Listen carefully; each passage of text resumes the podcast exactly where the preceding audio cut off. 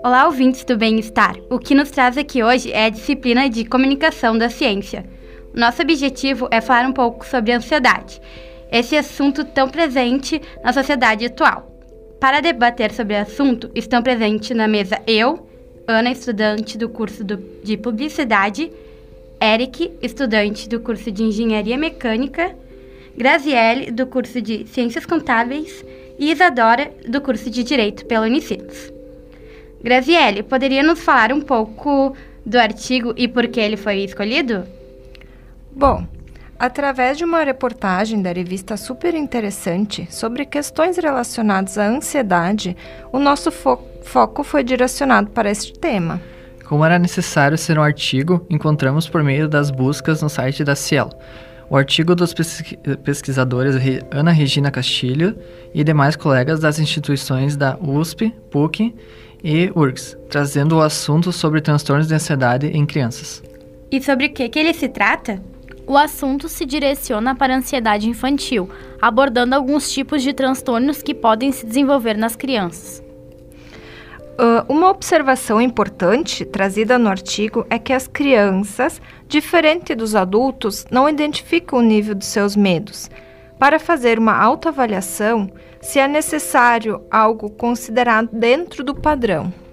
Quais os transtornos mais comuns identificados? Segundo os autores, um deles é o transtorno de ansiedade de separação. E sobre o que, que ele se trata? Quando a criança percebe que seus pais vão se ausentar ou o afastamento realmente ocorre, manifestações somáticas e ansiedade, tais como dor abdominal, dor de cabeça, náuseas e vômitos, são comuns conforme relatados pelos autores. Pode ocorrer também o transtorno de ansiedade generalizada, em que as crianças têm preocupação sobre o julgamento das outras pessoas, ou seja, o que estão pensando sobre elas. Segundo os responsáveis pela pesquisa, os sintomas mais comuns são dificuldade para relaxar, tensão muscular, enfim. E o que seriam os transtornos das fobias específicas?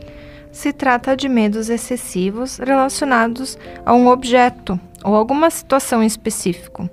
Pode, por exemplo, ser medo de injeção, medo de altura ou escuridão.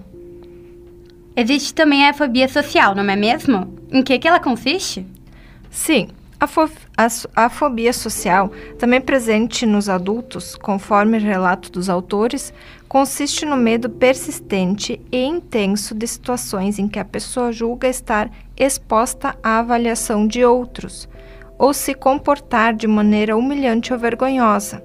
Neste caso, a pessoa não se sente confortável pela exposição ao público. Por fim, encontramos um último e não menos importante transtorno, do estresse pós-traumático, que, segundo os autores, se desenvolve quando a criança passou por alguma violência física, ameaçando a sua integridade ou sua vida. Então, vimos nesse podcast que não apenas os adultos desenvolvem problemas emocionais relacionados à ansiedade, como também crianças podem sofrer desse mal. Gostaríamos de ressaltar que todas as doenças aqui citadas têm uma forma de tratamento, tanto psicológico ou, se necessário, tal, uh, através de intervenções farmacológicas, lembrando sempre que é necessário acompanhamento médico. Isso mesmo, queremos finalizar e chamar a atenção para que se observem mais as nossas crianças, que olhemos para elas com mais atenção e cuidado. Para fechar, quero lembrar que os autores, em seu trabalho, concluem que a identificação precoce dos transtornos de ansiedade pode evitar repercussões negativas na vida da criança, tais como ausência não justificadas e evasão escolar. A utilização demasiada de serviços de pediatria por queixas somáticas associadas à ansiedade e possivelmente a ocorrência de problemas psiquiátricos na vida adulta. Então agradecemos a todos os ouvintes pela atenção e até a próxima!